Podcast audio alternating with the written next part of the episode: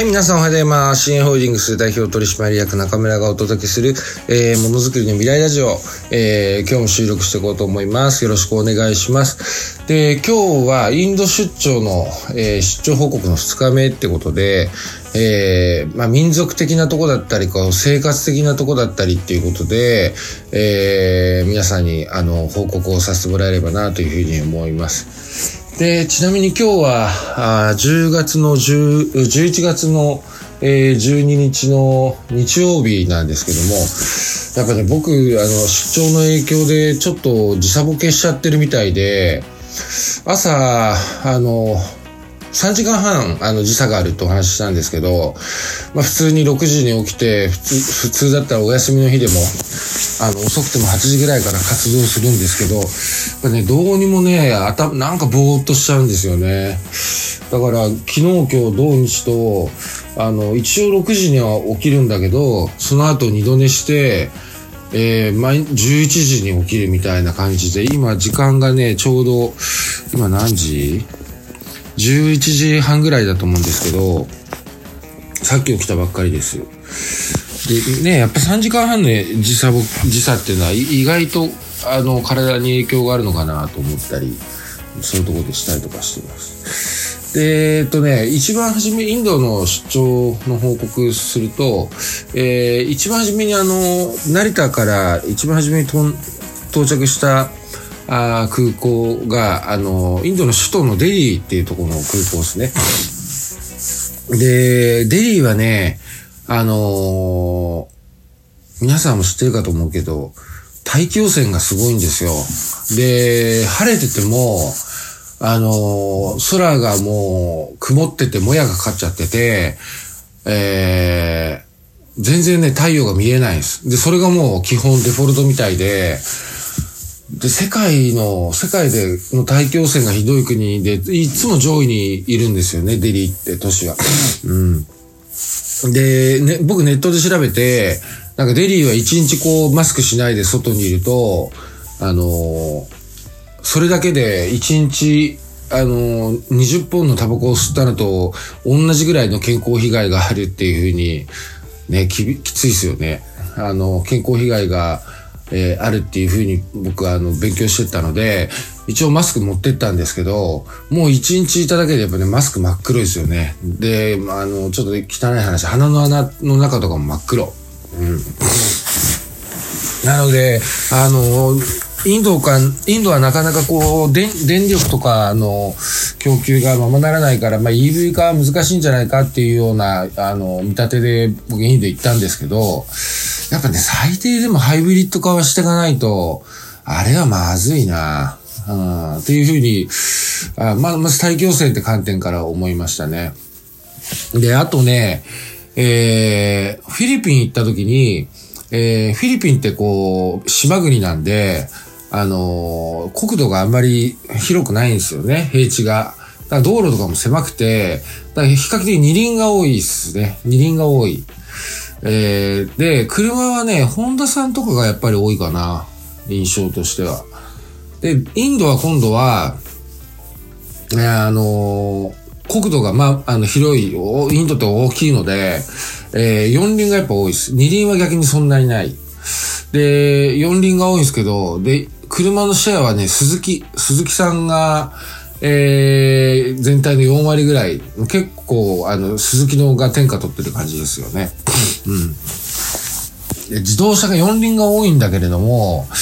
まあ、それも一つ排ガスの影響になってるのかなとも思うんですけど、あのね、ち都心はね、デリーとかの都心は大丈夫なんだけど、えーっとね、地方とかに行くとね、もうね、車線とかは書いてないんですよね。インフラがとにかく間に合ってなくて、いろんなところの整備が。だから、もうなんだろうな。自動車の運転の荒さというか、まあ、あのフィリピンもそれはそうなんですけど、日本ぐらいですよね。あんな信号が整理されてて、あのある程度こう車間距離を取ってスピードを出すのって。で、基本的にもう、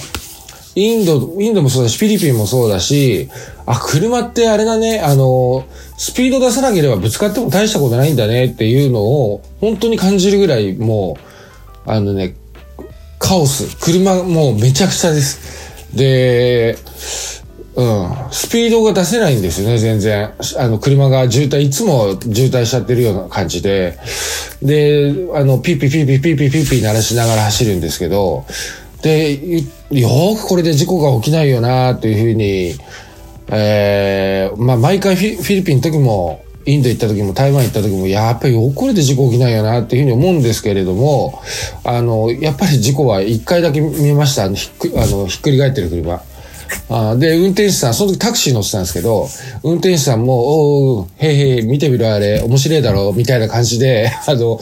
そんなノリで、ななんかもう、じね、そういう交通事故もやっぱりもう日常というか、当たり前みたいな雰囲気ですよね。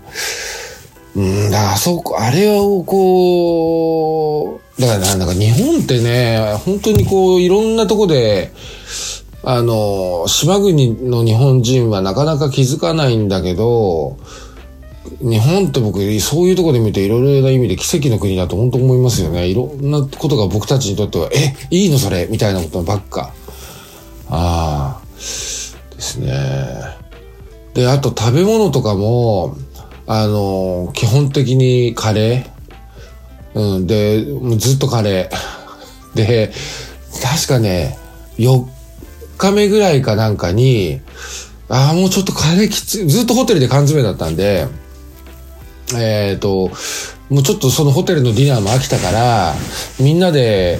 えー、ちょっと外に行こうよて、あの、ネットでこう、近くのレストラン探したら、まあ歩いて行ける距離に、あの、チャイニーズを出してくれるような、あの、レストランがあるっていうことだったんで、えーそこにみんなで行ったんですよね。うんで、そ、それでやっぱり、醤油テイストっていうか、まあ多分あれは、なんつうの、オイスターソースだと思うんだけど、ちょっと塩味がかかったソースを食べただけでも、もうあ、うまいねーつって、あの、そういう感じでした。で、あとね、あの、お酒も、あの、ヒンドゥー教って、あの、厳格なヒンヒンドゥーの人って、あの、5つの大罪っていう、こう、罪があるんですけど、お酒ダメなんですよ。うん。だから、まあ、あんまりこう、国としても、えー、お酒を飲むことっていうのを国民に推奨してなくて、なんか、税金がすごいんですよね。タックスがすごい。で、えー、大体ね、2000円ぐらいで、日本だと国内だと買えるお酒が、えーインドだと7000円ぐらい、えーしました。ですね。な、なもんで、ちょっとね、お酒っていうのは、あのーまあ、インド国民にとっては、えー高級品なんですよね。あんまりこう、大衆にこう、回ってきてないから、なんつうの、あの、お酒を美味しく飲むっていう文化が発達してないっていうのかな。あの、例えばビールとっても、もう薄いんですよ。うん。だからこ、現地の人って喉越しが足りないから、まあ、そこ、ビール、東南アジアとかってね、フィリピンも確かそうだと思うんだけど、氷入れてビール飲むんですよね。うん。だからやっぱりね、ビビールも日本のビールは美味しいですよ。で、あんまり美味しくないの。で、そういう風に飲むビールって。あーなもんで、さっき話した、こう、チャイニーズが出るレストラン行ったっったじゃないですか。で、そこは、あの、輸入品のビールも取り扱ってるキングフィッシャーだったかな。あなんかのビールも飲めたんですけど、あの、それをこう、乾杯っつってみんなで、あ乾杯した時に、一口目飲むじゃないですか。そうするとみんなね、美味しいを通り越して無言もう、乾杯ごくごくごくごく。うめえ。そう、それぐらいのノリ。あれは本当みんなで、もうみんなで揃いも揃って、うまいね。みたいな感じでお話ししたんで、あのーうん、ビールも日本のビールの方が美味しいですよ。うん。ですね。で、最終日、ちょっと食つながりで話しちゃうと、最終日かなんかに、あのー日本企業が結構数多く出てるデリーの、えー空港の近くのところに、あのそれともベベタなんですけど、銀座っていう日本料理店があって、あのーまあ、日本人の駐在さんとかが行くらしいんですけど、そこ行った時に、まあそこではね、お刺身とか食べれたんですよ。でもまあまあ、まあまあ美味しかったです。ちゃんとしてて。あの、オーナーが、オーナーがご夫婦でやられてるんですけど、まあ名刺交換も奥さんとはできたんだけど、日本人で、えー経営してるんですよね。うん。で、話変わるけど、その女性の方は14年間インドでビジネスしてるらしいんだけど、前回僕が言ったような、あの、インドでビジネスをやるのは、すごいチャンスはいっぱい本当にあるんだけど、本当にとっても大変ですって言ってまし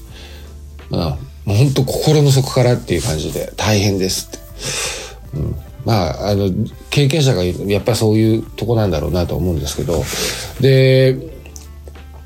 あの、そこのインド料理屋さんで、そこ、料理はね、美味しかった。出汁もちゃんと効いてて。でね、日本はね、出汁文化ね、やっぱり。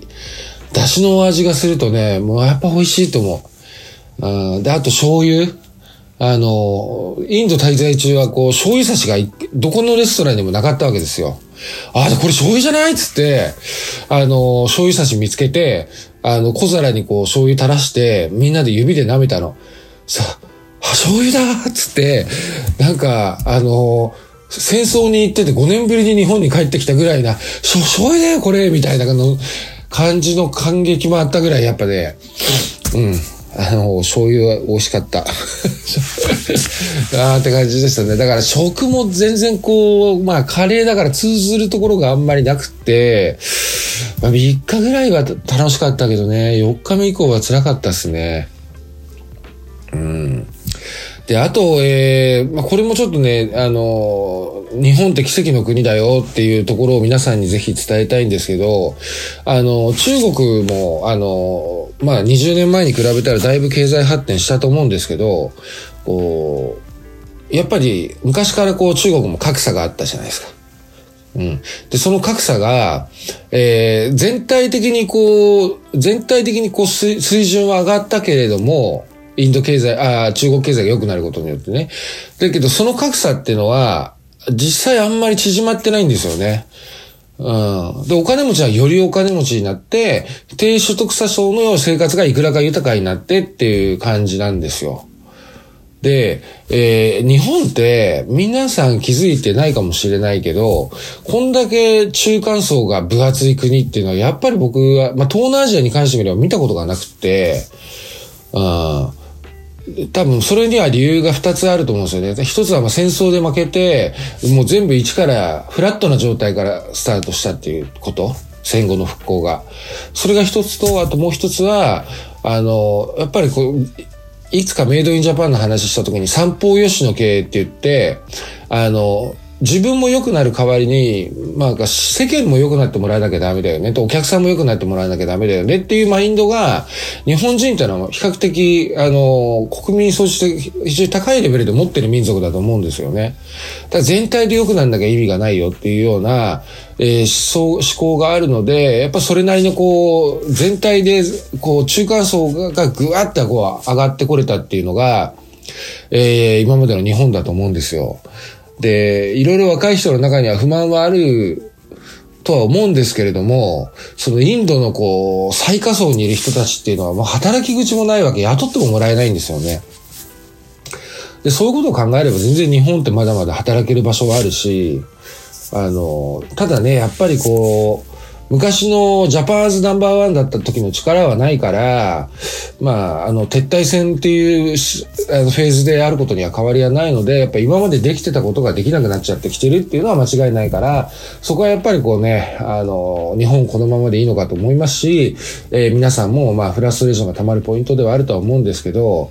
えー、ね、そういう日本をね、あの、僕は授業を通して皆さんと一緒に、あの、貢献、良くしていきたい、そのための貢献をしていきたいとはもちろん思うんですが、けれどまだまだ日本は全然、あの、働き口もあるわけですよ。人、どちらかといえば人手不足。うん。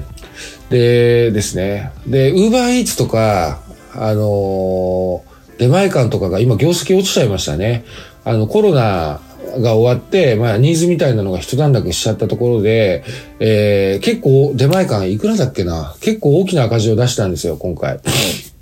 で、やっぱり結局のところそういうデリバリー文化って日本じゃ根付かないんじゃないの？っていうような意見があって、で、その意見の一つがやっぱりアメリカだったり中国だったりように格差が、明確な格差がないと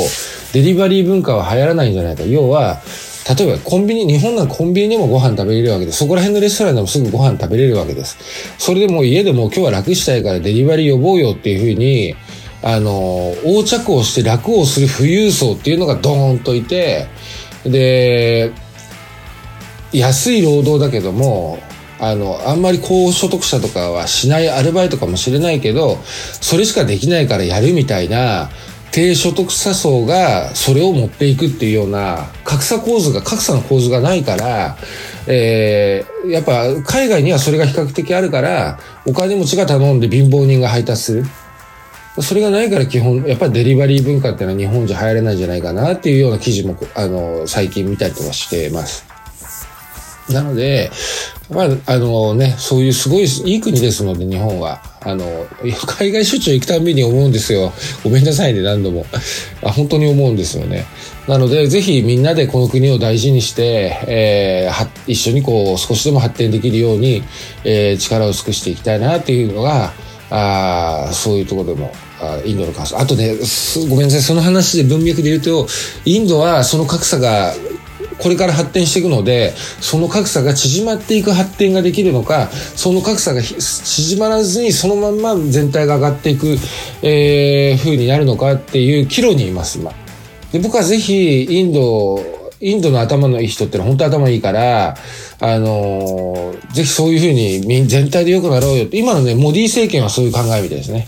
モディ政権はそういう考えみたいな、インドの、あの、優秀な経営者の方にはぜひ、そのような発想で、国民全体がこう、中間層がぐんと上がるような、それはもう文字通り日本のような発展ができるように、今その岐路にいますからね、ぜひそのような、あ経営だったりあっていうのをえー、考えてもらいたいなっていうふうにインド行った時にあの現地の社長さんともお話ししたので、えー、そういうふうにも思ったりとかもしました。ねはい、えー、じゃあ今日は以上になります。いつも聞いてくださってありがとうございます。えー、もしよければ、ポッドキャストいいねと簡単な言葉で構わないので、レビューを書いてくれたら嬉しいです。じゃあまた収録するので聞いてください。ありがとうございます。じゃあね、バイバイ。